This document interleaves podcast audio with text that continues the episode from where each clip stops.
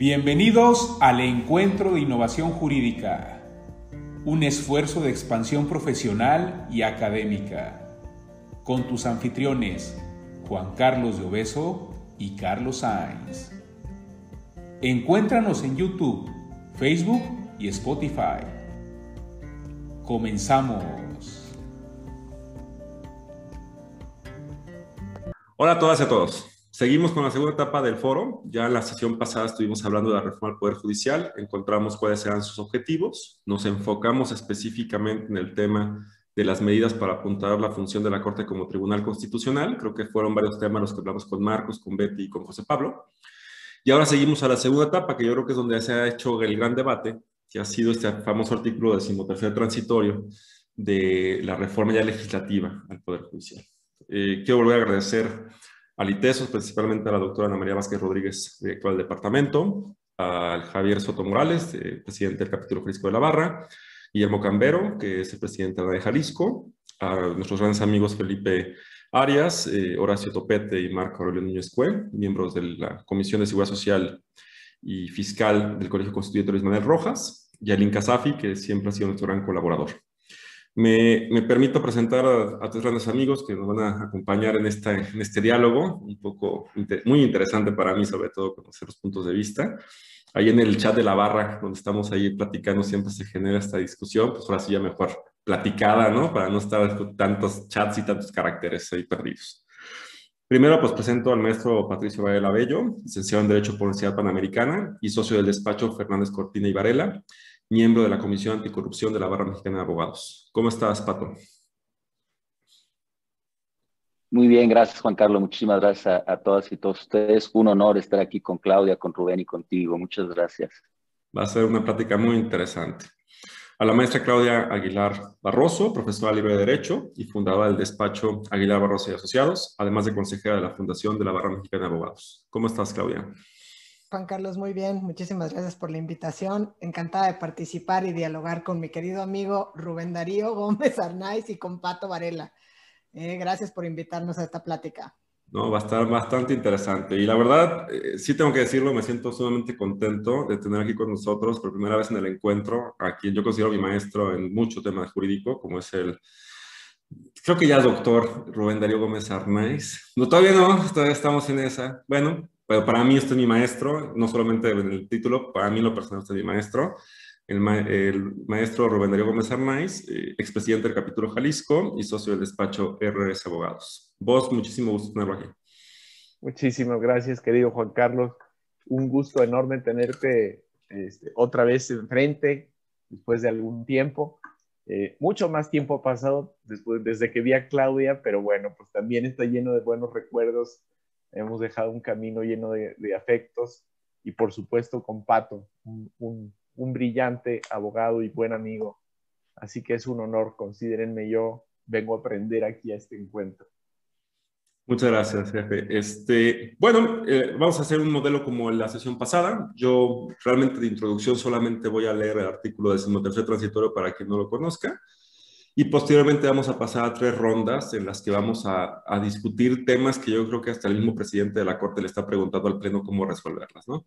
Entonces, eh, eh, vamos a hacer preguntas específicas. Ojalá podamos hacer un diálogo no tan, tan cerrado, sino que sea una discusión más de, de plática, aunque tengamos ya preestablecido algunas preguntas, pero creo que se puede generar mucho más provecho si hablamos de manera más libre. ¿Qué dice el decimotercero transitorio? Dice, con la finalidad de implementar la reforma constitucional del Poder Judicial, publicada el 11 de marzo de 2021, y las leyes reglamentarias. Aquí es importante, la persona que a su entrada en vigor, que en este caso es el ministro Arturo Saldívar, ocupe la presidencia de la Suprema Corte y del Consejo de la Judicatura, durará en este encargo hasta el 30 de noviembre de 2024. Asimismo, los consejeros, el consejero de la Judicatura, nombrado por el Pleno, concluirá su encargo el 30 de noviembre de 2023 el nombrado por el Pleno de la Suprema Corte el 24 de febrero de 2019 hasta el, hasta el 23 de febrero de 2026, el nombrado por el Ejecutivo Federal hasta el 17 de noviembre de 2026, las consejeras designadas por el Senado hasta el 19 de noviembre de 2026 y el elegido por el Supremo de Suprema hasta 2026. Es decir, hay un, hay un incremento en el plazo, tanto del presidente de la Corte como de los consejeros, con la justificación de lograr una mejor implementación de la reforma al Poder Judicial. Es creo que el resumen del, del decimotercer transitorio. Entonces, pues la gran pregunta inicial, y aquí es donde empezaremos platicando, es, todo el mundo habla siempre de que esto es totalmente inconstitucional, que se vulnera el 97 y el 100, los principios de autonomía e independencia judicial. Pues la primera pregunta tiene que ser para cada uno, ¿es o no inconstitucional? ¿Qué piensan? Patricio. Gracias, Juan Carlos. Eh, bueno, a mi consideración, el, el decimotercero transitorio es evidentemente inconstitucional. Yo considero que conlleva una violación directa al 97 y al 100 de la Constitución. Voy a decir porque la supremacía constitucional es uno de los principios más básicos y longevos de cualquier democracia constitucional. Ello implica, según se dijo en el caso Marbury versus Madison en 1803, eh, que es un principio esencial el que todas las en todas las constituciones escritas es el que si una norma es contraria a la Constitución, debe de ser declarada nula y que las Cortes, así como los otros poderes, están vinculados por la Constitución. Yo considero que existe una violación directa al 97 porque en su quinto párrafo dice que cada cuatro años el Pleno elegirá de entre sus miembros al presidente de la Suprema Corte de Justicia de la Nación, el cual no podrá ser reelecto para el periodo, para el periodo inmediato posterior. ¿Por qué considero que existe una violación directa? Porque esta es una competencia expresa que se le confiere constitucionalmente al Pleno de Ministros de la Corte para designar dentro de ellas y ellos a su presidente, que durará cuatro años. Aquí considero que se pretende una simulación al buscar diferenciar prórroga con reelección aun y cuando los efectos prácticos sean los mismos. El presidente, en lugar de durar cuatro años, durará seis y en estos dos años extra tendrá las mismas funciones y facultades que ya tenía como presidente. No es que se le reelija como ministro, pero sí en su función de, presidente y se priva al Pleno de Ministros de esta facultad constitucional que expresamente tienen. Eh, también considero que hay una violación al 100 constitucional porque ahí se establece que, los consejeros duran cinco años en su encargo, se establece un procedimiento para su nombramiento específico que se ve vulnerado mediante este tercero transitorio en donde el legislativo se, se atribuye facultades de las que carece y eso a grosso modo considero que, que es inconstitucional por esos motivos. Claro, lo dejaremos más adelante para las siguientes preguntas ya mayor desarrollo. Gracias. O sea, un, análisis frontal al 94 y te lleva a la invalidez, ¿no? Como una regla de premisas. Eh, además de lo que comentaste, digo, pero puede ser el tema central. Claudia. Gracias, Juan Carlos. Pues mira, creo que en principio pocos temas han habido, por lo menos en tiempos recientes, donde exista tanta consistencia o diría yo unanimidad académica en el sentido de que el transitorio es flagrante y evidentemente inconstitucional, ¿no? Es a todas luces inconstitucional. Entonces, toda vez que Pato pues lo dijo y lo dijo bastante bien, más bien quisiera comenzar señalando algo que tú destacaste de la lectura del transitorio, ¿no? De conformidad con lo que establece el artículo 100 de la Constitución del Consejo de la Judicatura se integra por siete consejeros, ¿no? De los cuales uno es el ministro presidente de la Suprema Corte, que además pues asume ese cargo pues siendo electo precisamente por el pleno del propio, de la propia Suprema Corte de Justicia y a su vez digamos que ostenta o detenta el cargo de presidente del Consejo. Los otros tres son designados por el propio pleno de la Corte, de entre los magistrados de circuito y los jueces de distrito, dos son por el Senado y una por el presidente de la República, ¿no? Entonces, lo menciono porque, como bien eh, hiciste hincapié al principio, todos ellos, a todos ellos hace referencia el artículo en comento, extendiendo o prorrogando su mandato dos años más al que constitucionalmente le corresponde, lo cual pues hace que la inconstitucionalidad sea evidente. El cargo de presidente de la Corte y del Consejo tienen una duración de cuatro años, sin posibilidad de reelección para el periodo inmediato siguiente, según lo que establece el artículo 97, párrafo quinto de la Constitución, mientras que para el resto de los consejeros el periodo es de cinco años y estos no pueden ser nombrados para un nuevo periodo, según lo que establece el artículo 100. Entonces, con motivo del artículo transitorio de la reforma que aquí estamos comentando, este, el encargo tanto del ministro presidente como del resto de los consejeros, pues se extiende a un total de seis y de siete años respectivamente. Entonces, esto sin duda atenta y viola lo establecido por la Constitución respecto a la duración del encargo del ministro presidente de la Corte, de los consejeros del Consejo de la Judicatura y sin duda trastoca de manera grave los principios de independencia, autonomía e imparcialidad. ¿Por qué? Porque simple y sencillamente la Constitución es clara, no está sujeta a interpretación respecto al periodo de su duración, sin que haya cabida ningún otro tipo de interpretación, máxime cuando impide siquiera la posibilidad de reelección para el periodo inmediato posterior, tratándose del ministro presidente, y de nuevo nombramiento para periodo alguno una vez que han concluido su encargo en el caso de los de las y de los consejeros que integran la Judicatura Federal. Y pues precisamente en ese sentido es que se dañan también estos principios de autonomía e independencia del Poder Judicial Federal, porque, tal y como lo reconoció, diría yo, el propio ministro presidente en el comunicado de prensa que emitió el 8 de junio pasado, posterior a la publicación, evidentemente, de esta reforma legal, pues la inclusión de este décimo tercer transitorio genera un ambiente de desconfianza y duda sobre la independencia judicial y la división de poderes. Si quieres, pues hasta ahí, habiendo tanta, tanta consistencia, pues hasta ahí lo dejamos. que ya vamos 2-0, ¿no? O sea, si estamos en votación, nos falta el quinto para por lo menos en sala hacer un precedente ya calificado, tal vez. Pero, este, pues bueno, eh, Rubén Darío, ¿cómo, ¿cómo lo ves tú en términos de lo que, cómo podemos abonar este tema? ¿Cuál es tu visión? ¿quién soy yo para ponerme en minoría? La verdad es que, como bien, como bien dice Claudia, este es un asunto que no tiene mucha interpretación posible, ¿no? Que le interpretamos a, cuatro años. Eh, lo, que, lo que yo simplemente remarcaría es que eh, la designación de todos estos consejeros y del, presidente de la Corte, en este caso una elección, eh, han agotado claramente todos los elementos para que se desplieguen sus efectos en el orden constitucional no hay nada pendiente en donde pudiera insertarse como un elemento novedoso eh, o necesario eh, algo de parte del Poder Legislativo. Eso como primera premisa. Como segunda premisa, pues en el curso de esta plática seguramente saldrán ejemplos de lo que la jurisprudencia ha venido cuidando en términos de injerencias sobre la esfera del Poder Judicial. En, específico, la noción de autonomía. Voy a dejar un poco de lado la de independencia, pero la de autonomía, que es una serie de garantías institucionales para que el Poder Judicial actúe sin injerencias. Bueno, me parece que eh, la determinación de la duración de, su cabeza y de todo su órgano encargado de la administración interior, eh, pues es una injerencia muy clara de un poder sobre el otro. y me reservo una baraja me reservo una baraja porque vamos a tratar seguramente también sobre la naturaleza jurídica de este decimotercero transitorio, y ahí sí probablemente me quiera poner en minoría, ¿no? porque yo creo que no es una norma general desde el punto de vista material. Entonces, ahí la dejo. Pienso que incluso podría ser considerada una ley privativa de las prohibidas por el 13 constitucional, pero es meterme al fondo ¿eh? y no hay que anticipar vísperas.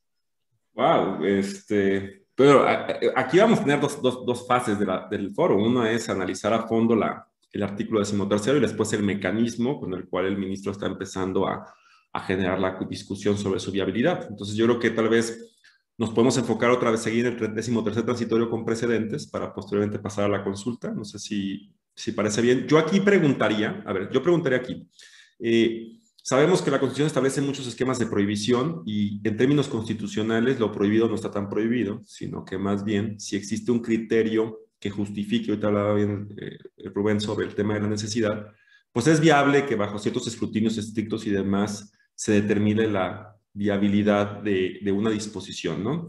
Eh, aquí la justificación es para implementar la reforma del Poder Judicial.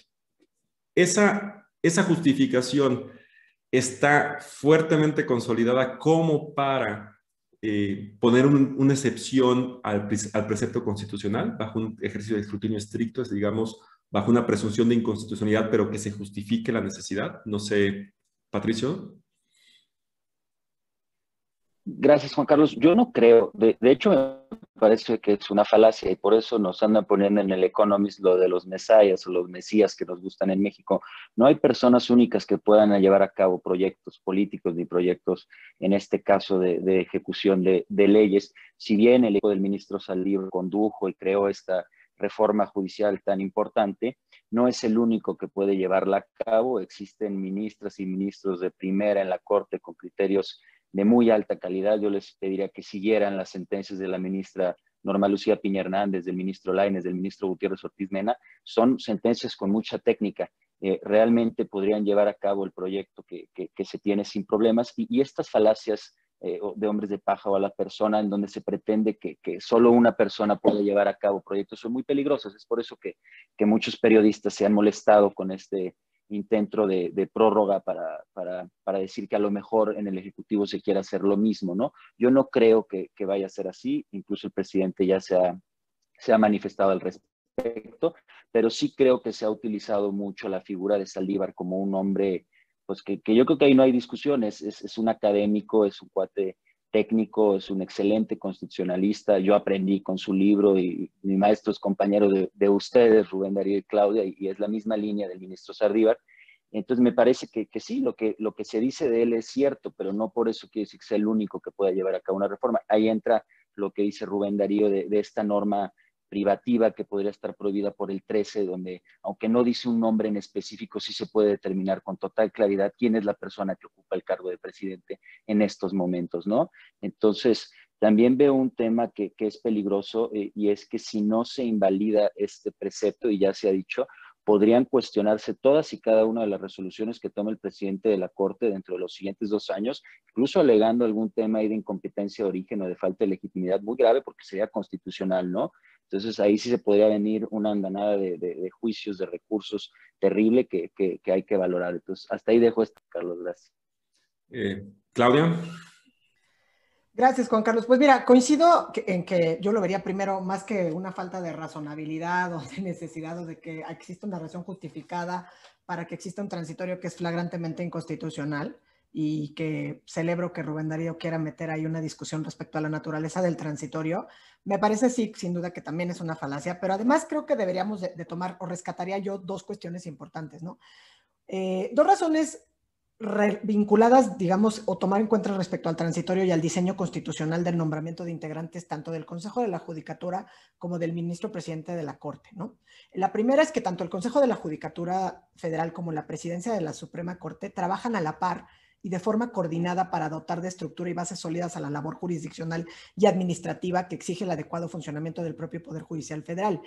Y es el diseño y el andamiaje, no es una persona en específico quien pueda estar a cargo o quien haga que evidentemente funcione. Esto es parte de otra narrativa, digamos, de corte más político o metajurídico, por decirlo de alguna manera.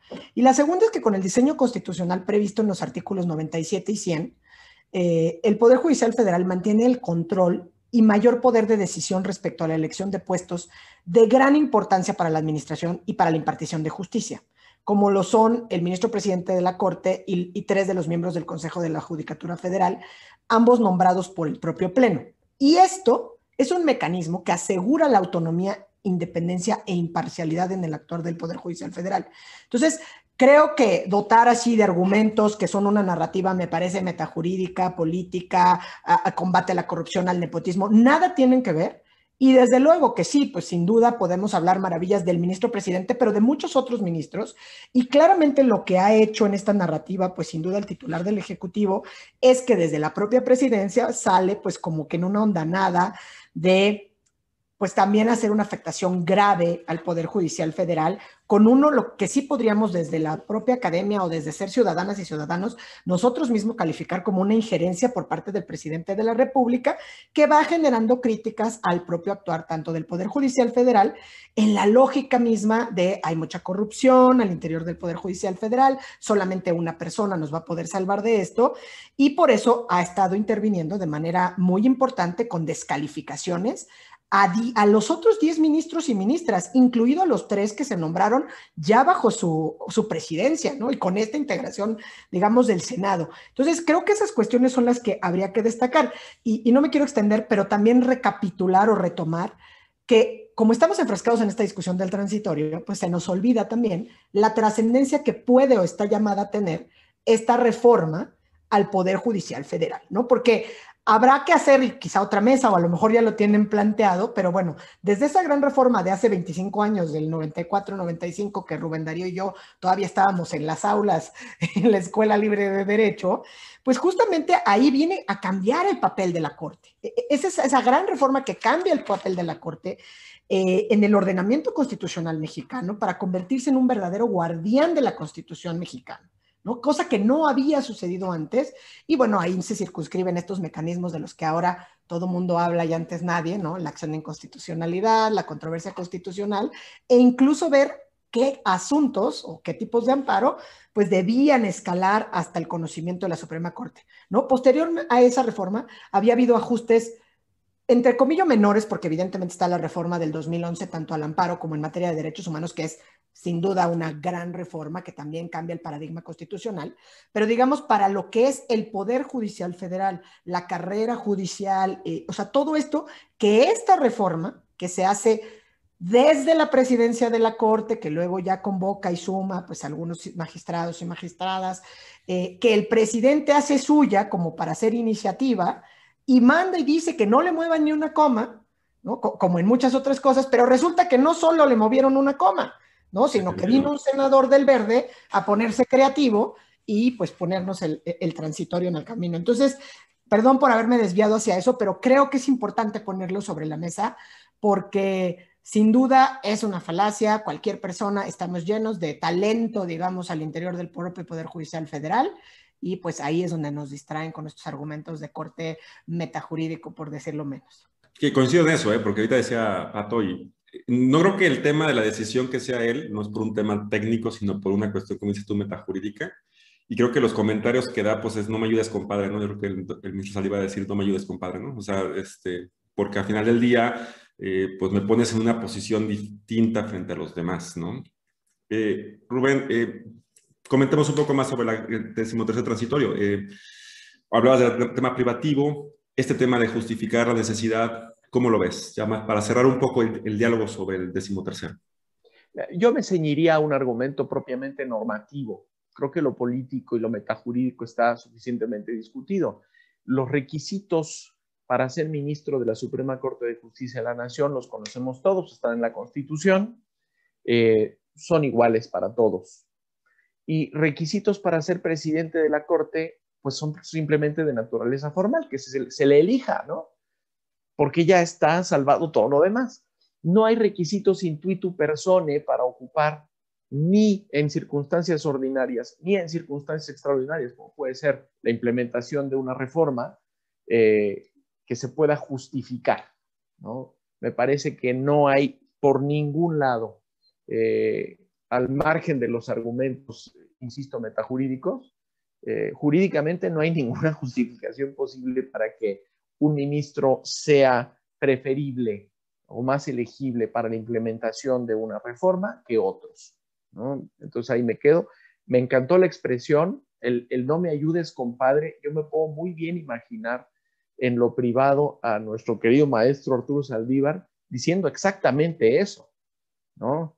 Lo que puede decir en público es, le agradezco al presidente las expresiones de deferencia a mi persona, pero le reitero mi respeto a mis compañeros y compañeras ministros. no hay, pobre, pues sí, lo dejan en medio, ¿no? Eh, no, no veo justificación alguna que, pudiera eh, validar, digamos, o convalidar este, este intento, que está plagado por lo demás, y me encantaría leerlo alguna vez en una sentencia, está plagado de hechos notorios, ¿no? la defensa pública que ha llevado a cabo el presidente de la República de esta decisión lo hace de alguna manera el primer sospechoso de la autoría intelectual de la inserción a medio camino de este decimotercero transitorio, por interpósita persona o como quieramos, queramos llamarle, pero sí, sí tiene un, problema gravísimo de legitimidad este, este artículo. Y antes de entrar al tema, eh, Claudia, del, tema propiamente de la consulta, como ya sabemos que se va a presentar la acción y demás, pero antes de, antes de entrar a ese tema, una pregunta que no estaba en el speech, pero me gustaría eh, saber su opinión rápida. Eh, ¿Cómo vieron la posición o la actitud del ministro Saldívar de la fecha en que se aprueba el decimotercer transitorio al 8 de junio, que establece su manera de proceder. ¿Cómo ven esa postura? ¿Abona, no abona? ¿Qué piensas, Pato? Híjole, gracias, Carlos. A mí me parece bien interesante. He leído muchas cosas sobre la, postura de Saldívar. Hay quienes eh, consideran que estuvo muy mal que simplemente no emitiera un pronunciamiento en el sentido de yo estaré en mi encargo los cuatro años que dice la Constitución y al final me iré, ¿no? Que era lo, que muchos esperaban. Pero el ministro Saldívar me parece quiso adoptar una posición más institucional en donde a través de los cauces legales y constitucionales se dirima esta cuestión pero acá el tema que surge, que, que se publicó hace poco, es que él presenta esta facultad o esta consulta extraordinaria, eh, o sea, al poco tiempo de que se publica eh, el transitorio, eh, el, decreto con el transitorio, y ahora lo que sucede es que ya se metió la acción de inconstitucionalidad el 16 de junio y él metió la consulta antes de que corriera el plazo de 30 días para que se promoviera la acción de inconstitucionalidad. En el precedente que hay, varios 698 del 2, cuando se presenta este posteriori habían transcurrido los 30 días de la acción de inconstitucionalidad, aquí fue antes. Vamos a paralelo de abstracta de una norma, una acción de constitucionalidad que requiere una mayoría calificada para que fue promovido por parte legitimada, eh, donde además van a ampliar la acción, según tengo entendido, respecto de ciertos puntos de, este, de estos defectos ya más sustanciales que no son, que no, que no son los decimotercero transitorio, pero ahorita pues está el tema de que ya se metió la acción comunidad y corren en paralelo esos dos, ¿no? Sí, sí, es, sí, es, sí es todo un, tema. Claudia, más o menos sobre el tema, ¿tú cómo, cómo sentiste la, la actitud del, del ministro Saldívar? Mira, yo voy a decir, creo que esto lo he repetido en varias ocasiones, o sea, creo que hay, a veces en este caso se generan muchas expectativas eh, como dice Rubén Darío, conociendo a, quien fue mi profesor ¿no? de Derecho Constitucional, a quien he invitado a diversos foros y quien ha dado muchísimas conferencias, es congruente y consistente con su institucionalidad. Creo que hizo dos pronunciamientos en los momentos que estimó oportunos y consistentemente con cómo él iba determinando. El primero lo hizo cuando terminó el proceso legislativo o sea, en el minuto que termine el proceso legislativo, si ustedes recuerdan, saca un comunicado de prensa el 23 de abril de 2021, una vez que se aprueban, digamos, por ambas cámaras todas estas leyes reglamentarias al Poder Judicial Federal. Y a mí me gustaría retomar una frase que tiene él en ese comunicado que me parece que es relevante, porque justamente cierra ese primer comunicado de prensa diciendo que él va a ejercer el cargo de presidente de la Corte y del Consejo por el periodo para el cual fue electo por sus pares y estará la determinación de la Corte respecto del precepto en cuestión. A mí me parece que ahí está en una sola pieza el abogado, el constitucionalista, el ministro de la Corte y la persona, en congruencia y en consistencia. Posteriormente a eso, no se vuelve a pronunciar precisamente por esto que tú mismo dijiste, ¿no? Se genera esta gran expectativa desde el momento en que culmina el proceso legislativo hasta que se formalice, digamos, con este acto de publicación, que además, pues al estilo de lo que hemos visto en, reformas muy importantes, pues sale con una madruguete de las 12 de la, del día, de, de la madrugada del 7 de junio posterior a las elecciones, ¿no? Y es justamente en este contexto cuando una vez que es publicada sale con el segundo comunicado de prensa donde dice que activará este mecanismo, mecanismo que dicho sea de paso y sin adelantarme a lo que seguramente platicaremos, es un mecanismo pues digamos, in extremis que está previsto en la ley orgánica del Poder Judicial Federal desde el anterior. Es decir, la fracción es la que cambia, pero el artículo 11, fracción novena anterior, que es la fracción 17, establece esta facultad y es una facultad de consulta a trámite, aunque digamos que para el comunicado de prensa el ministro presidente haya dicho es una consulta extraordinaria, al final del día es una consulta a trámite que ya se ha hecho al interior del Poder Judicial Federal. O sea, a mí me parece congruente, me parece, he dicho en otros foros, que necesitamos como ciudadanas y ciudadanos y sobre todo como abogados tomarnos un tafil para que en, última instancia esperemos a que se den estos mecanismos de discusión ante la Corte, la acción de inconstitucionalidad que ya está presentada por el Senado, que ya termine el proyecto de, la consulta, que se discuta, y si no, que con alguna sustancia más poderosa que un té de paz y flora, aguantemos a que llegue el día en que finalice el encargo del ministro Saldívar, y estoy segura que no se va a quedar un segundo más de lo que, del encargo para el que lo eligieron sus pares. ¿no? Esa es como mi opinión respecto a lo que ha hecho. Creo que todos estamos exigiéndole una rendición de cuentas porque es lo que nos gustaría ver. Pero él ha sido congruente y consistente con su forma de ser, con su ejercicio profesional desde antes de llegar a la corte y desde que llegó a la corte. Eso es lo que a mí me parece. ¿Vos, Rubén? Yo coincido, coincido con Claudia. Eh, a mí el ministro Saldívar no ha dejado de, sorprenderme por su inteligencia y por su consistencia, la verdad. Eh, fue un mare magnum de declaraciones exigiéndole que anticipara los tiempos de su no aceptación y el, silencio le, cargó una factura eh, enorme políticamente hablando. Ahora, él no es propiamente un actor político, un ministro de la Corte y el derecho mismo, el derecho constitucional, es política, pero es, es política por otros causas.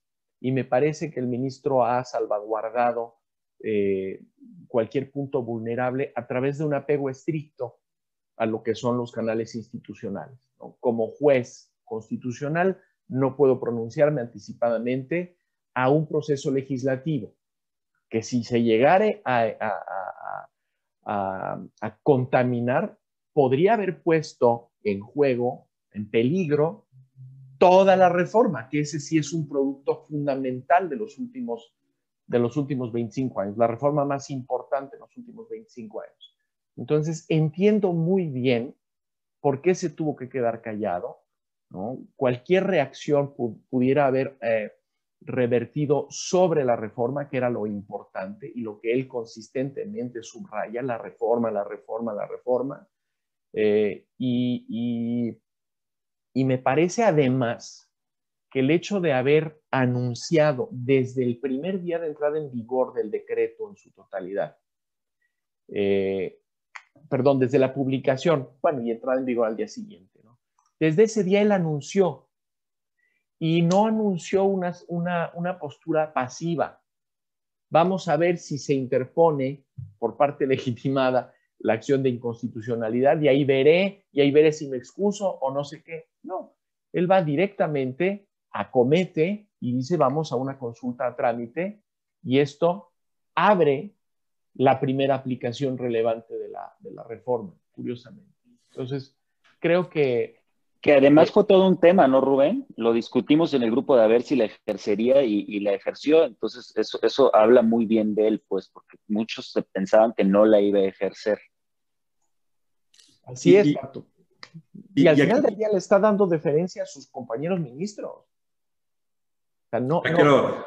pobre ministro Franco le va a tocar ahí también tener que sortearle un poquito, ¿no? Este, digo, en términos jurídicos, políticos, internos, híjole. Eh, eh, y aquí viene el tema, la, pregunta, bueno, una vez visto esto, eh, el ministro Saldívar al día siguiente de la publicación eh, presenta esta consulta y, te preguntaría, Claudia, esta consulta, pues, ¿cómo funciona, no? Digamos, para poder tener como un contexto, para poder hablar sobre ella y generar tal vez las dudas interminables que, que tal vez la acción de inconstitucionalidad nos van a quitar, ¿no? te digamos así. Sí, pues mira, la verdad es que como me, anticipaba al cierre de mi intervención anterior, o sea, es un mecanismo eh, pues que está previsto en la ley orgánica, es un mecanismo ex oficio, me parece adecuado, ¿no? Que, que existe precisamente, digámoslo de alguna manera, para que que además de ninguna manera obstaculiza, digamos, que se hagan valer los mecanismos de justicia constitucional que son procedentes, ¿no? O sea, ni la acción de inconstitucionalidad y en su caso a posteriori, si, si, si, si pudiera suceder incluso el juicio de amparo, ¿no? Me parece que es eh, un mecanismo donde la propia Corte puede protegerse a sí misma frente a estas injerencias externas. Y en ese sentido es un mensaje muy contundente, como tú decías. Es decir, no es una actitud pasiva desde la Corte, es esto es tan evidente que vamos a hacer valer este mecanismo que tenemos. Entonces, en ese sentido diría, primero, es un mecanismo, digamos, idóneo, eh, pues porque pues porque está previsto y es una facultad que tienen, pues precisamente por tratarse de un recurso adecuado a una determinada finalidad, que es precisamente pues lo que dijo el ministro presidente, determinar en qué caso o, qué es lo que está haciendo este transitorio. Y también me parece idóneo porque a partir de esta consulta, pues digamos, podrían declararse o es posible que se declare la inconstitucionalidad del propio transitorio. Lo anticipo así porque, me permito afirmarlo, porque ya se ha hecho. O sea, hay precedentes al interior de la Corte, ¿no? Tanto en el 2000 como en el 2005, a propósito de otros temas, como fueron eh, en el caso del 2000 el tema del colegio de la ley de concursos mercantiles, en el caso del, 2005, donde había este mecanismo donde la Auditoría Superior de la Federación estaba facultada para revisar la carrera judicial, y en ambos casos eh, se, hizo valer este mecanismo, se toman decisiones afirmativas y se resuelve en el primer supuesto por unanimidad de nueve votos, porque solo participaron nueve de los ministros, y en el otro caso por mayoría de seis votos, pero sí se resuelve sobre la inconstitucionalidad. Entonces, en ese sentido, digamos que sí es, eh, es idóneo. Ahora, me preguntan, ¿cómo funciona? Bueno, pues hemos visto ya se activa el mecanismo, a partir de que, pues precisamente es facultad del propio Pleno de la Corte resolver cualquier controversia que se suscita con motivo del funcionamiento y la organización del Poder Judicial Federal, en lo que nos interesa específicamente con la interpretación y aplicación de los artículos 97 y 100 de la Constitución. ¿no? Es facultad, obviamente, del ministro presidente someter a consideración esos asuntos y las reglas de turno que le correspondan. Eh, decías, eh, destacabas, bueno, pues oye, pobre del ministro Franco. A mí me parece que es un buen mensaje. Es un buen mensaje porque es el ministro decano, es el ministro que sale y termina precisamente el 30 de noviembre. Eh, creo que todos tenemos también la mejor impresión del ministro Franco. Es un jurista sólido, es un jurista que nunca ha estado envuelto en ningún escándalo de ningún tipo, eh, con una ponencia muy bien integrada. Entonces yo creo que eso, digamos, es auspicioso, por decirlo de alguna manera. Sí, pues tendrá que hacer este proyecto a partir de, pues a partir de las preguntas planteadas por el ministro presidente, de donde lo que podemos inferir es que se desprende la intención o el análisis y pronunciamiento constitucional de este decimotercer transitorio, eh, porque ha sido pues claramente cuestionado por ser violatorio de estos artículos. ¿no? Entonces, digamos, el mismo ministro señala es necesario que se fije una postura y habría que destacar a la brevedad posible, ¿no? ¿Por qué? Porque son el guardianes, son los guardianes de la autonomía e independencia del Poder Judicial Federal y los máximos intérpretes de la Constitución. Entonces, están las cinco preguntas que ya también son del conocimiento público que se establecen para dar contenido a estos cuestionamientos. Y digamos, para, para no extenderme demasiado, la cuarta pregunta es aquella que podríamos decir le da sustancia a la consulta, ¿no? Es esa pregunta que dice, el contenido del artículo decimotercero transitorio del decreto de reformas es acorde con los artículos 97 y 100 de la Constitución Política de los Estados Unidos Mexicanos, ¿no? Y bueno, también aquí podríamos luego ver todas las discusiones que seguramente ustedes abonarán en, oye, que pudo haber hecho otras preguntas, se pudo haber ahorrado unas que ya están resueltas de que si la consulta es procedente. Pero bueno, estas fueron las que se plantearon en este momento y con esta integración, ¿no? En la quinta pregunta, por ejemplo, está el tema de los, del efecto. Y, y si quieren con lo de los efectos, lo cerraría porque es, si se considera inconstitucional la disposición cuál es el efecto de la resolución en relación con la norma general en análisis, así como respecto a la Suprema Corte y el Consejo de la Judicatura Federal. Yo creo que estas dos preguntas dan fondo y sustancia a la consulta de mérito. Esa va a ser la resolución, digamos, la que nos deje ver la postura que guardará el Poder Judicial Federal y sus razones. Es previsible además que se haga en breve plazo. Se ha dicho que julio-agosto Incluso ya se presentó la acción de inconstitucionalidad y los senadores pidieron que se le dé trámite preferente o que cuando menos se sesione y discuta, digamos que al mismo tiempo que se discuta la, la, consulta. Pero yo aquí me parecería importante destacar, es precisamente con esta votación, digamos, sí me parece que es un mecanismo, sí es idóneo, eh, y permite que sea mucho más pronto que la propia Corte atienda un problema que está afectando eh, gravemente, digamos, eh, la institucionalidad precisamente por todos estos avatares de los que está siendo víctima. Ese es el trámite, es un trámite, digamos, sencillito. Tendrá que presentar un proyecto el ministro Franco y será una discusión. Y bueno, seguramente aquí pondrán sobre la mesa, debe o no participar el ministro Saldívar.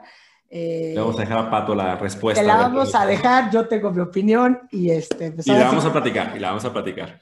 Eh, lo que decíamos es que a veces se me hace chistoso que es como que la corte se pregunta a sí misma cosas, ¿no? Este, ¿no? Como que como rompe un poco el esquema, pero... Y yo lo entendía que existía, eh, y, y, ah, seguramente, Rubén, hay, hay, precedentes. Yo, yo retomaría, además de los precedentes que seguramente ya tienes muy identificados, ya ahorita Claudia hablaba un poquito de ellos, antes de entrar al precedente, el ministro Franco se tiene que amarrar las preguntas que da el presidente Saldívar, puede incrementarlas, puede reducirlas, puede eh, obviarlas, eh, o, ya, como se preguntó, se contesta, ¿no? Y qué tanto existe sobre precedente sobre esta, esta figura, no para ver un trámite, no, no una consulta trámite, ¿no? Una consulta resolutiva. Ya, no había pensado si, si, si serían limitativos los términos de la, vamos a llamarle de la cuestión, ¿no? Una cuestión prejudicial o judicial, no sé cómo llamarle, la consulta a trámite, pues. Este, déjame pensarlo y a lo mejor un poquito más abajo, aguas abajo, llego yo a una conclusión un poquito más razonada, ¿no? Eh, sobre, los, sobre los precedentes, pues mira, pude investigar tres.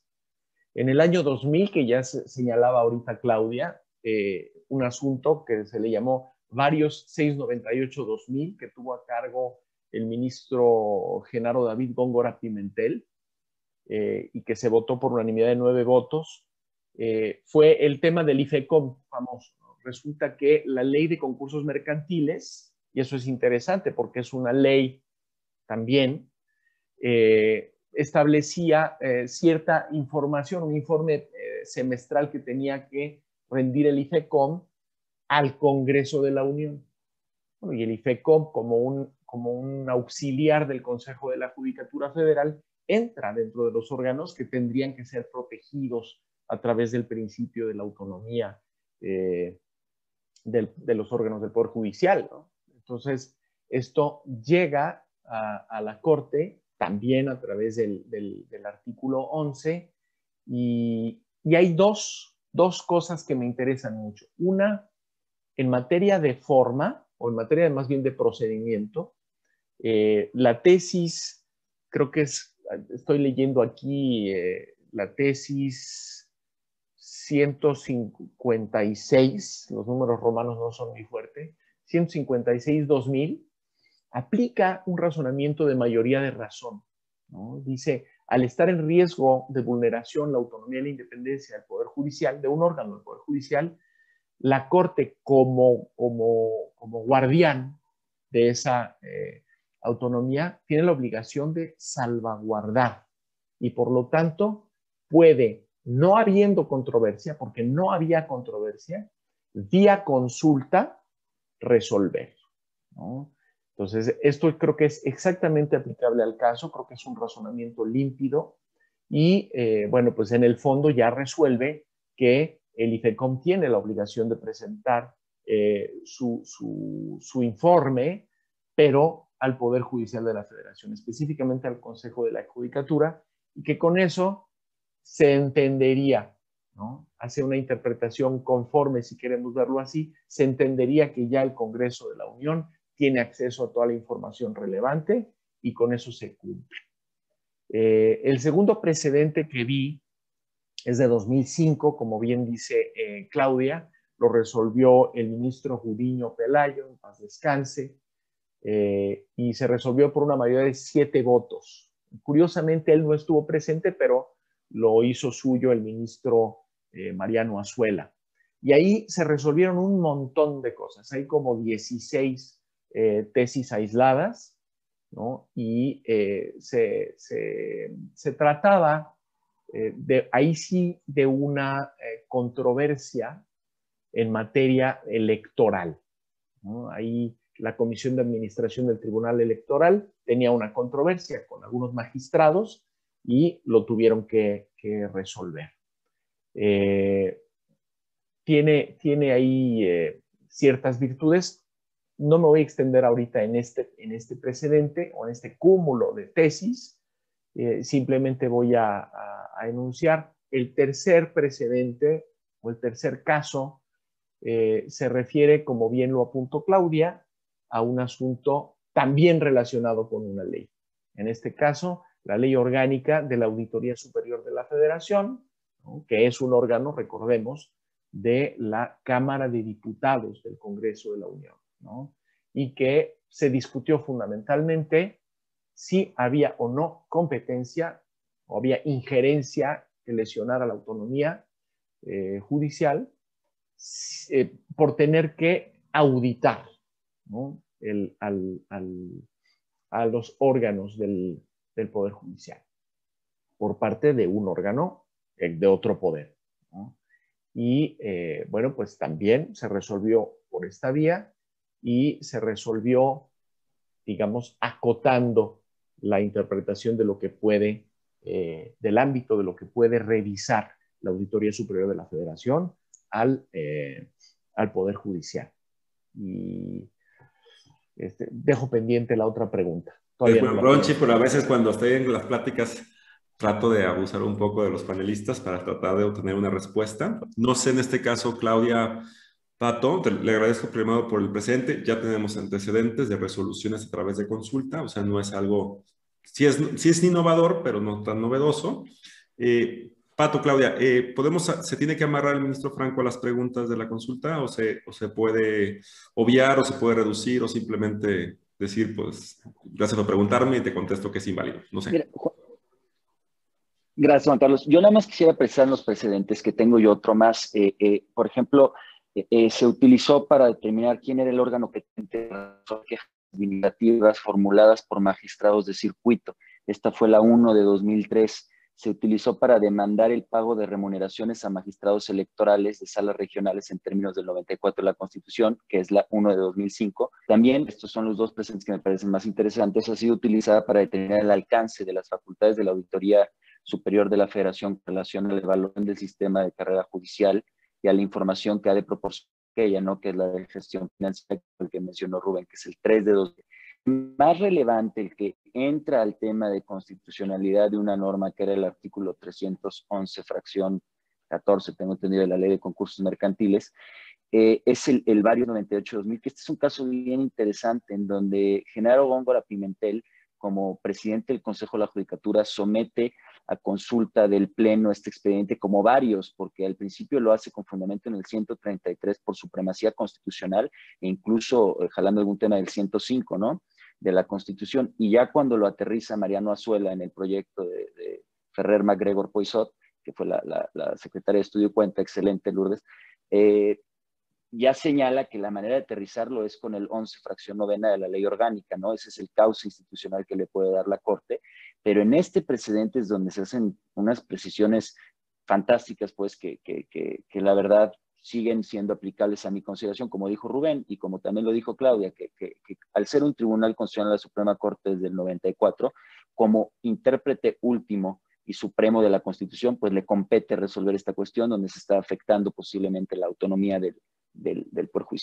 Aquí, la, no, la verdad es que, como, lo dijo Rubén, era, un tema de, la ley de concursos mercantiles y del IFECOM, ante quién tenía que rendirse un informe, si ante el Congreso o ante el Pleno de la Suprema Corte y del Consejo. La Corte no invalidó la norma, hizo una interpretación del precepto para, que ahorita le conocemos como interpretación conforme, esa era en el 2000. En el 2000 hace una interpretación para salvar su constitucionalidad y, lo que dice es que realmente se tenía que rendir el informe ante la Corte y el, Consejo de la Judicatura.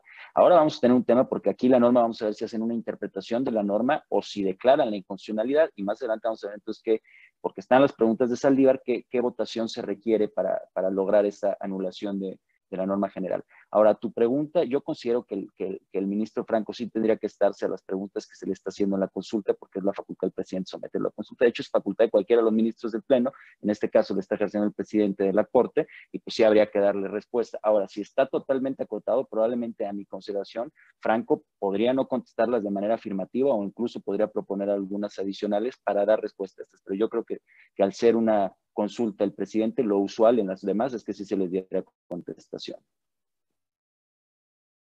Gracias, Pato. Claudia. Bueno, pues atendiendo a esta última pregunta que hacías puntual de si el ministro Franco podría eh, variar las preguntas, yo coincido en, en, lo que fundamentalmente dice Pato, es decir, en mi opinión, no podría variar, salvo que la mayoría, al momento de que ya se presente el proyecto a discusión y se estuviera discutiendo, digamos que así se adoptara en la sesión del Pleno, ¿no?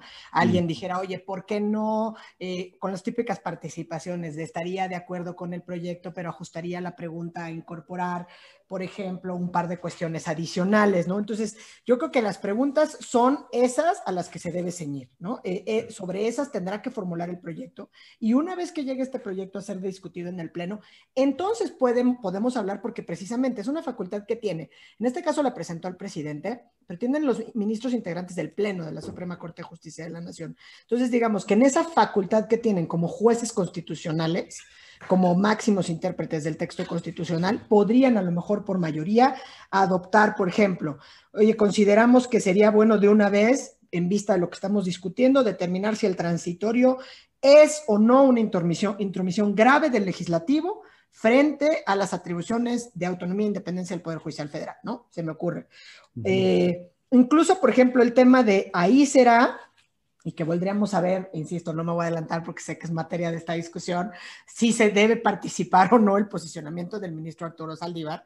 Eh, podría ser incluso una pregunta, ¿no? ¿Debe excusarse de participar? ¿Tiene interés personal en el asunto? Porque lo hayamos coloquialmente denominado ley Saldívar o transitorio Saldívar, aunque nada tiene que ver, ¿no? No, no venga a cuento. Entonces, en principio mi respuesta es no. Sin embargo, sí es una facultad que tienen en la discusión del Pleno, pues de hacer básicamente lo que quieren, ¿no?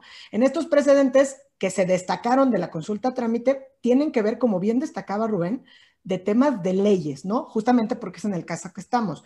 No olvidemos que la consulta trámite también se usó para hacer nada más y nada menos que el varios 912 diagonal 2010, ¿no? Entonces, eh, digamos, es una facultad que está ahí, o sea, es un mecanismo previsto por la, por la propia Corte al Poder Judicial Federal, precisamente para casos donde, pues por eso también cuando estudiamos qué es un expediente varios, pues todo lo que no sabemos dónde poner, ¿no? Es como el cajón de los tiliches. Y todos tenemos un cajón de los tiliches, el archivo de las varias cosas, igualito es el varios, ¿no? Y así son estas consultas a trámite. Entonces, pues me parece muy interesante y por eso insistía yo en que el que el ministro Franco se haya sacado la rifa del tigre es auspicioso desde la perspectiva de todos nosotros, precisamente por ser el ministro decano y por ser un jurista del tamaño que es el ministro Fernando Franco. ¿no? Gracias, Claudia. ¿Vos, Chief? ¿Alguna última reflexión sobre esto que te le pregunté de manera intempestiva? Sí, me parece que se ciñe formalmente, es decir, una cuestión de congruencia, este, pero que nada le impide hablar ex obiter a ningún ministro. Exacto. Están en la cúspide de la organización. pueden, hacerlo. Sí, nos vamos a preguntar, pues preguntémonos lo que todos nos queramos preguntar, ¿no? Este, Sí, yo también coincido que tal vez se puede hacer una, una evaluación distinta, no solamente amarrada. Eh, y bueno, la pregunta que Claudia también ha estado insistiendo, pero ahora sí ya le vamos a vender a, Patricio la pregunta del millón, ¿no? Pues para que sea, saque el tema. ¿El ministro Saldívar está impedido? ¿Cómo se debe de plantear ese impedimento en su momento o cómo se debe preguntar? ¿no? Mira, es, esa pregunta es también la, pregunta del, millón para efectos de, de las discusiones en los foros. Yo en algún foro externé que consideraba que el ministro Saldívar debía de declararse impedido y fue por sus propias manifestaciones, ¿no? Eh, él en algún momento señaló que le haría mucho daño a la Corte, que quienes pudieran tener un interés participaran en la discusión. Él cree y dice, creo que esto sería muy delicado y afirmó, yo tendría que excusarme me parece que todos los que tengamos un supuesto beneficio, una desventaja o un perjuicio por decoro, por decencia, por pudor y por respeto a la ley, no deberíamos participar en la discusión. Después, si esta es la posición más reciente, por eso yo manifesté que debía excusarse, porque tenemos el 126 fracción tercera de la ley orgánica, que dice que tendrán que excusarse los que tengan un interés personal en el asunto, ¿no? Eh, yo coincido con ustedes, eh, se le puso ley Saldívar, etcétera, pero, pero ya de ahí determinar que tenía un interés personal y directo en el asunto, pues eh, es, es, era más discutible. Sin embargo, él hizo ciertas manifestaciones públicas por toda esta presión que tuvo, ¿no? Entonces, frente a estas manifestaciones, ahora dice, no, no voy a excusarme por la clase de asunto de que se trata. Es una, un asunto de control abstracto y extraordinario en donde no hay partes y en donde no me voy a excusar. Aquí yo tengo mis consideraciones. Los controles abstractos, también la acción de inconstitucionalidad es un control abstracto de, constitucionalidad. Recordemos que los órganos por judicial de la federación tienen dos, concentrados, ahí está el amparo, y abstractos, acciones y controles. Este es un abstracto también, no es un concentrado. Entonces, el hecho de que no haya partes o, o, de que tradicionalmente no se acepten los impedimentos en los controles abstractos no quiere decir que no exista. Eh, tenemos, por ejemplo, el, ejemplo del, ministro Cosío en, la, controversia constitucional de, telecomunicaciones, que era la 26 de 2006, en donde Cosío logró que se le declarara impedido en una acción de inconstitucionalidad, pese a que no se acostumbraba a, aceptar impedimentos en esta clase de acciones, porque lo que se dice es, no es un impedimento, una excusa o una recusación con base en el Código Federal de Procedimientos Civiles, esos no se admiten para los controles abstractos, pero sí es un impedimento de la Ley Orgánica del Poder Judicial de la Federación que vincula en todos los procesos constitucionales, independientemente de cuál sea, a, los juzgadores que ahí están resolviendo, ¿no? Entonces, este precedente de COSIO, eh, que ahí está en la Corte de la Controversia Constitucional 26-2006, el impedimento que el Pleno declara fundado, podría ser analizado para, para efectos del impedimento de Saldívar. Eh, sin embargo, yo personalmente, cuando se aplica este criterio de tribunal de última instancia o de, último chance, el, el, Tribunal Constitucional, eh, en un control abstracto, tiendo a que no haya impedimentos de las partes. Es como si les tocara revisar a lo mejor la constitucionalidad de una norma que establece un impuesto sobre la renta. Ellos también tendrían que pagarlo, pero no por eso se van a excusar. ¿No? Hay, muchos casos así donde al ser Tribunal Constitucional de última instancia y Supremo intérprete, los ministros no se excusan porque no están defendiendo un interés personal, sino general. Me parece que acaba de ser la posición de Saldívar, que, está, que no está asumiendo una, una, calidad de parte, sino que es un juzgador, que él se mantiene imparcial en la parte subjetiva e independiente en la parte subjetiva del asunto, en la parte objetiva del asunto, y que, que como se trata de defender la división de poderes, como dice la capítulo del, 11, ¿no? De, de, de que la Suprema Corte, el Pleno de la Suprema Corte siempre tendrá la facultad de revisar las afectaciones a la autonomía del Poder Judicial o, que quiera haber una, invasión en, la división de poderes. Y en ese sentido creo que eso sostendrá Saldívar. Lo más probable es que no lo tengan por impedido a mi consideración. Y yo creo que su posición en este sentido es porque y esta es una mera suposición, va a votar por la inconstitucionalidad y por eso él está queriendo votar, porque hasta dice, es que se trata de defender la división y de poderes y la autonomía del Poder Judicial Federal, cuando dice por qué sí iba a votar, ¿no? Entonces quizá eso prácticamente nos dice un poco que, cuál será su posición, si defendiera la constitucionalidad del precepto, pues creo que no sería muy congruente con, con, con su tradición, con quien ha sido el ministro Saldívar, a quien he admirado yo durante muchísimos años, porque fue el ministro más progre de la Corte en mucho tiempo, y ahora está en un serio vericueto que, que, no creó él, que le pusieron ahí, yo tengo que es una daga envenenada y ahora con mucha inteligencia y mucha técnica va a tener que salir avante, ¿no? Entonces creo que él mismo señaló que por pudor habría que excusarse y ya luego por de, de, procedimiento diría que no se excusaría, pero no sé qué tantas notas hayan para tratar de, de decir que en la acción de inconstitucionalidad sí deben haber impedimentos, pero que en la consulta del, del 11-17 no pueden haber impedimentos. Ahí me gustaría ver cómo va a fino para tratar de justificar por qué en este caso no podría haber impedimento cuando ya se ha aceptado en otros controles abstractos que sí hayan impedimentos, ¿no? Y también me encantaría escuchar a Rubén porque se pueden hacer mi opinión en ese sentido. Gracias. Claudia. Bueno, la verdad es que, a ver, creo que aquí al, final la, la, palabra la tendrán las y los ministros que sin duda tengan que calificar el impedimento que previsiblemente planteará el ministro Saldívar para excusarse, ¿no? Y el tema cuestión es el que yo les mencionaba antes, o sea, ¿tiene interés personal en el asunto? Bueno, pues si decimos que tiene nombre y apellido, porque sí se ha dicho que el ministro presidente va a ser el único que puede llevar a buen puerto la reforma judicial, entonces pues tendría que plantear el, el impedimento, a diferencia de la acción de inconstitucionalidad, donde como bien decía Patricio, yo creo que ahí, pues al tratarse de un control abstracto, aunque ha habido precedentes para ambos lados donde sí se excusan o no se excusan, eh, pues parecería que pudiera participar. Creo que sí se va a presentar. ¿Por qué? Porque parecería que habría conflicto de interés por donde fuera que uno lo viera, ¿no? Incluso por la parte de que es él mismo quien plantea la consulta sobre un tema que le es atinente respecto de una norma privativa que le es aplicable sobre su propio encargo, ¿no? O sea, digamos como que parecería que no hay mucha salida, nada más buscar cuáles son las causas de impedimento que obligarían a un... Eh, miembro del Poder Judicial Federal en general y a los ministros a excusarse de participar en la discusión de algún asunto. Ahora, lo que no podemos perder de vista es que al final del día esto se valora, o sea, no es en automático que un ministro o ministra plantee estar impedido y excusarse de la participación en un asunto, sino que pues serán sus pares quienes determinen si efectivamente está impedido para participar en esta discusión. Y ahí también habríamos de ver qué es la, pues no sé cuál es la intención de las y los ministros del Pleno, si lo que quieren es que haya un posicionamiento frontal, del ministro presidente, donde de una vez por todas diga dónde está parado y entonces pues no le acepten el impedimento. Pero digamos, aquí estaríamos jugando un poco al oráculo en qué es lo que van a hacer las y los ministros. A mí lo que me encantaría hacer ver una decisión unánime por la inconstitucionalidad flagrante del transitorio, donde pues así de alguna manera, aunque esto no sea un medio propiamente de justicia constitucional, eh, pues al final del día ya esté un posicionamiento previo para lo que va a venir en la acción de inconstitucionalidad y que nos dé, digamos, paz a todas aquellas personas que han estado rogando porque haya un pronunciamiento por parte de la Corte. Pero pues eso es hacerle al oráculo, ¿no? Yo me parece que hasta donde llegan esas facultades mías es si se va a plantear el impedimento y que tendrán que ser sus pares quienes determinan si puede o no participar en la discusión del asunto en cuestión.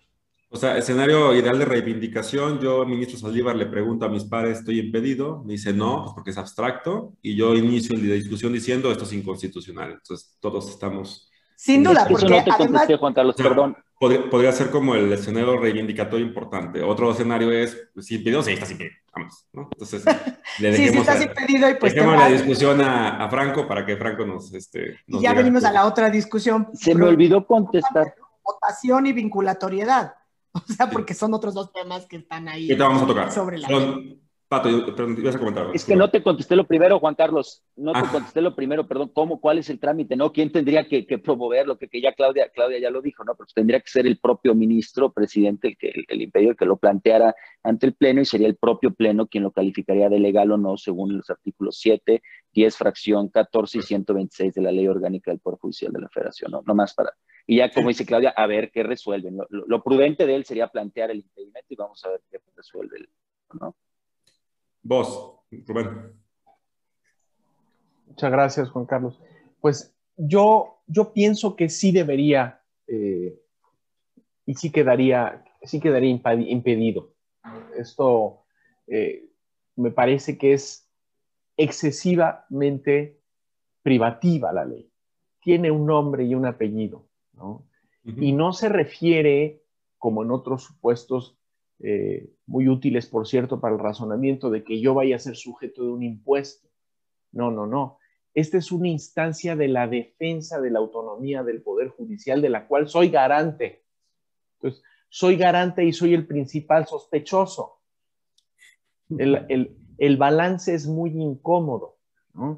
Me parece que que, es muy oportuno que esto sea una tramitación ad hoc, porque eso nos permitirá reducir los requisitos de mayoría. Y creo que el, que el, ministro Saldívar estaría pensando en eso al momento de no, no quedarse sentado a esperar a que la minoría legislativa iniciara una acción de inconstitucionalidad. ¿no? Entonces, sí le da permiso de dejar en las manos de los ministros, sacando en las manos de la discusión de fondo una cuestión que lo ha afectado y que por lo demás él está, está directamente involucrado. Entonces, creo que ese es el clímax de la deferencia que le debe reforzar a, sus compañeros y compañeras ministros el, el ministro Saldívar. ¿no? Correcto. Vamos a pasar a la última parte porque ya se nos alargó un poco más la plática de lo pensado, así que tal vez vamos a tener que darle un poquito más de severidad. Pero si no, pues platiquemos lo que platiquemos, yo no tengo problema. Eh, Rubén, em, creo que ya el tema es, se presenta, se empieza la discusión. Bueno, ¿cuáles son las reglas de votación, de, resolución? ¿Qué se necesita para que sea inválido? ¿Se puede quedar inválido? ¿Cuál es el efecto? ¿Cómo, cómo entendemos este escenario? la regla general está en la Constitución, se votan por unanimidad o por mayoría simple y solamente en casos específicamente determinados es la mayoría de ocho. Esto sigue una cosa, un argumento formal. No estamos en una acción de inconstitucionalidad, no estamos en una controversia constitucional que amerite eh, ocho, votos, con lo cual caemos a la regla general. Esta es una votación de mayoría simple, insisto, le da más holgura, eh, más margen de maniobra al Pleno, y ese creo que es un efecto buscado por, por el propio ministro, y creo que, creo que así se va a resolver. Eh, y por lo demás, no habría ni siquiera, por analogía, me parece, eh, el hecho de que sea un acto legislativo, formalmente legislativo, que los ministros se plantearan, no, pues es que esto tiene una necesidad específica en términos de, de votación calificada. No, yo sigo pensando que es un acto sí formalmente legislativo, pero lleva nombres y apellidos y no se surte esa necesidad de una votación calificada para privarle de efectos o para anularla en función del ámbito general, abstracto, impersonal de las normas generales. Entonces, eh, mi, mi, pensamiento va hacia que va a ser una mayoría simple y que no hay argumentos para sostener lo contrario. Eh, ¿Y quieres que le entre a los efectos? Sí, por favor. Bueno, yo, creo que los, los, efectos, vamos a pensar que se declare inválida esta, esta norma legislada. Me parece que es exactamente lo mismo que sucede cuando se atrae a la Corte un amparo masivo y ya sabemos lo que se resuelve y todo lo demás va a ser en cascada. ¿no? no es un razonamiento de tipo formal, simplemente se sabrá cómo se va a resolver el, tema de la acción de inconstitucionalidad, eh, y, ahí va a terminar, ¿no? Fin de la historia. Yo creo que no va a llegar a más. Correcto. Eh, Pato, ¿la resolución que emita la Corte puede generar precedentes en términos de la décima época? Sí, si se resuelve por mayoría de ocho votos, sí podría eh, eh, crear un precedente. Las razones que justifiquen las decisiones contenidas en la sentencia del Pleno podrían constituir un precedente obligatorio en términos de los artículos 94, párrafo decimosegundo de la Constitución y del artículo segundo del Acuerdo General 1 de 2021 de la Corte, ¿no? ¿Por qué? Porque este criterio resulta aplicable a todos los asuntos competencia del Pleno y este es un asunto competencia del Pleno. Entonces, ya, ya estamos en un supuesto que sí se podría dar un criterio obligatorio.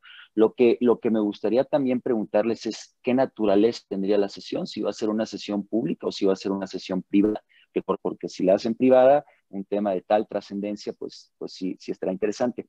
Luego, lo, que dice Rubén de, de, de anular sí se puede partir de un, supuesto de exclusión, ¿no? La, norma dice claramente la ley orgánica que, que se tomarán por unanimidad o por mayoría de votos, ¿no? Se requerirá de una mayoría calificada con la Constitución, así lo establezca. Claudia, em, estamos hablando de un poco más de cierre también. ¿Esta resolución que emita la Corte tiene incidencia en, en la acción de inconstitucionalidad de otros medios de control? A ver, nada más me regreso un poco a lo que estaba diciendo Pato, rapidísimo. En el tema de la consulta, de, si la sesión va a ser público o privada, lo que dice la nueva ley orgánica es que esa sesión es privada, lo cual pues es lamentable para los efectos que necesitamos, ¿no? También podrían decidir cualquier otra cosa, pero el artículo sexto de la nueva ley orgánica así lo indica. Eh, en cuanto a tu pregunta puntual que me haces, este, si esta resolución puede trascender en los medios de control, eh, ya se presentó la acción de inconstitucionalidad como medio de defensa, independientemente de esta consulta extraordinaria. Y bueno, pues sin duda ese es el mecanismo, digamos, idóneo para impugnar la inconstitucionalidad del transitorio, ¿no? Y para resolver este medio de control constitucional, pues cabe la posibilidad de que se decida quizá que si el criterio adoptado por el Pleno al resolver la consulta también pueda ser posteriormente utilizado como un criterio precedente que pudiéramos buscar que incide en la decisión del Pleno al resolver. Pero me parece que solo serviría como un criterio orientativo. Es decir, porque si bien la Corte avanza hacia un sistema de precedentes obligatorio, fruto de la misma reforma judicial, lo cierto es que no es obligatorio para el propio órgano que lo está emitiendo y menos por la naturaleza de la consulta versus la naturaleza de los otros mecanismos, específicamente de la acción de inconstitucionalidad. Y digo, eso sin meternos si la discusión es pública o privada, o si participan todos o no participan, ¿no? Entonces, yo pienso que no tiene injerencia de esa manera como vinculante o que sea obligatorio. Sin duda, desde la perspectiva de rendición de cuentas que tendríamos que tener a las participaciones y posicionamientos de las y los ministros, pues para nosotros es importante. Por eso era relevante saber si la sesión va a ser pública o privada. ¿No? Ambos procedimientos eh, son independientes, ¿no? Unos de otros, por lo que lo decidido en uno, pues no determina el resultado del otro. Es decir, no se asegura que la disposición deje de tener vigencia, lo cual únicamente podría acontecer cuando se resuelva en ese sentido la acción de inconstitucionalidad con la votación necesaria para ello, ¿no? O sea, ¿por qué? También como decíamos, pues los votos que se requieren en ambos mecanismos son distintos. La acción de inconstitucionalidad sí requiere un mínimo de ocho votos para que se declare la invalidez de la norma y entonces pues podríamos quizá incluso enfrentarnos a resoluciones. Yo pensaría que no es que sean en sentidos opuestos, pero en cuyos alcances pudieran ser opuestos como consecuencia de las mayorías requeridas por cada mecanismo porque efectivamente la propia ley orgánica establece que en la consulta con los seis votos, ¿no? Una mayoría es suficiente para que se tome esta decisión. ¿no? Yo, sin embargo, sí creo que debemos atacar en todo momento pues, lo planteado en la propia consulta, en el sentido que se pide al Pleno del máximo tribunal que se pronuncie por ser el máximo intérprete de la Constitución. De ahí que la resolución que se pueda dar en este procedimiento pudiera dar cuando menos una pauta de lo que se considerará al resolver la acción de inconstitucionalidad, porque servirá para que se fije, digamos, una postura de corte al respecto. Si bien será únicamente a través de la acción de inconstitucionalidad y de reunirse la votación necesaria que la disposición pueda ser declarada inválida con efectos generales, ¿no? Es decir, el resultado de la consulta en realidad ni afecta ni determina tajantemente lo que va a acontecer en ese aspecto, ¿no? Me parece que solamente una consulta extraordinaria que determine la inconstitucionalidad de la ampliación por los mismos ocho votos que se requieren en la acción o más, ¿no? Idealmente, les decía yo, esperaría encontrar unanimidad en esa discusión, pues podría considerarse ahí sí que hay una muestra contundente de la autonomía que va a mitigar hasta cierto punto, digamos que la incertidumbre y este ambiente de dudas y desconfianza que existe sobre la independencia judicial derivado, bueno, pues de los embates que se dan desde el propio Ejecutivo federal, de las declaraciones que hace, pues obviamente pues los posicionamientos que hicieron las y los senadores de la República al momento que se presentó el transitorio y bueno, pues pronosticar cuál va a ser el resultado al resolverse una acción de inconstitucionalidad respecto a este tema. Se habría que abonar qué es lo que hace la Corte, si efectivamente le da un trámite prioritario a la acción o efectivamente discuten las dos cosas en la misma sesión y digamos que esta discusión pues quedaría absolutamente zanjada y ojalá que en ambos casos hubiera una decisión por unanimidad para evitar más confrontaciones en este sentido. Juan Carlos, ¿puedo, ¿puedo decir una cosa? Por supuesto. A, lo mejor suena provocador, ¿eh? pero me parece que por la materia de una acción de inconstitucionalidad no es idóneo. Es que qué efectos generales se les pretendería dar una nulidad. A ver, tú tienes un órgano en donde quisiste ingerir, vamos a ir desde la perspectiva del legislador, ¿no? Tuviste en una injerencia, el órgano dijo no procede, no lo voy a tomar, no lo voy a hacer. El día en que salga el ministro Saldívar, voy a elegir a un nuevo ministro presidente. Este, ¿Cómo vas a obligar a la Corte? ¿Qué efectos generales va a tener lo que se resuelva en la consulta a trámite y en la instancia de defensa de la autonomía? Inaplícalo incluso, ¿no? En aplícalo, no lo voy a hacer. Entonces, me parece que, que, no será así de jure, pero de facto va a quedar sin materia, porque es que esto no era un asunto de 105 constitucional. Es lo que comentaba al principio. Yo creo que también tiene ahí una referencia, ¿no? Yo, yo, yo una locura estaba diciendo, ¿qué pasa si el ministro salió a separar un día y dice, oigan, vamos a hacer elecciones para elegir al nuevo presidente? Oye, pero el transitorio te está diciendo que, está bien, gracias transitorio, ¿no? Pero vamos a hacer elecciones y vamos a poner nuevo presidente le hacen un juicio político al, al, único que era idóneo para implementar la, la, la reforma.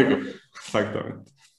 Patricio, regresamos. Este, ya estamos cerrando. Ya necesitamos un tema de, de conclusiones rápidas. ¿Les parece? Un, un, minuto para concluir y cerramos. Patricio. Muchas gracias, Juan Carlos. Pues yo creo que, este ejercicio que está prestando ante la Corte es un ejercicio muy importante. Se hacen muchas preguntas, esperamos que queden todas respondidas. Nosotros estamos formulando de, de posicionarnos respecto a un transitorio que claramente es contrario a la Constitución y que esperemos que los ministros se posicionen tajantemente en contra de la Constitución, porque tratar de distinguir prórroga de reelección y de tratar de, de con ello generar una simulación, pues no es benéfico, ¿no? No dan todas las soluciones, las leyes no dan todas las soluciones, y ahí hay que tender a los principios, a la historia, a los procesos legislativos, a los precedentes. Ahí están los precedentes y realmente yo espero, al igual que que la Corte de una manera poderosa, cuando menos con ocho ministros a favor o con unanimidad, constitucionalidad de, este precepto, porque además podría generarse seguridad jurídica en los gobernados y, estaremos muy atentos. Muchas gracias, Juan Carlos, por, por este diálogo. Gracias, Claudia. Gracias, Rubén. No, gracias a ti. Claudia. Ahora sí que, ¿cuál es la pregunta? ¿Es el cierre nada más? Es el cierre, únicamente el cierre. Ahora sí que No, muchísimas gracias, la verdad yo no me quiero extender. Porque haces que si me das cuerda sigo hablando sin parar. No, muchísimas gracias, me encantó dialogar con ustedes. Eh, te felicito por estar organizando estos foros. Y bueno, pues si se puede, invítame más. ya claro, ya, ya, fuiste al ITESO. Me acuerdo que fuiste al ITESO, ¿no? Ya fui al ITESO una vez a, hablar sobre el proyecto de reformas. Exactamente. Entonces, muchísimas gracias. Y pues ahora sí que vamos a estar todos a la expectativa de ver qué pasa y para cuándo se proyecta este, este asunto. Un placer reencontrarme contigo, Rubén Darío, Juan Carlos y contigo, Pata, aunque sea a la distancia.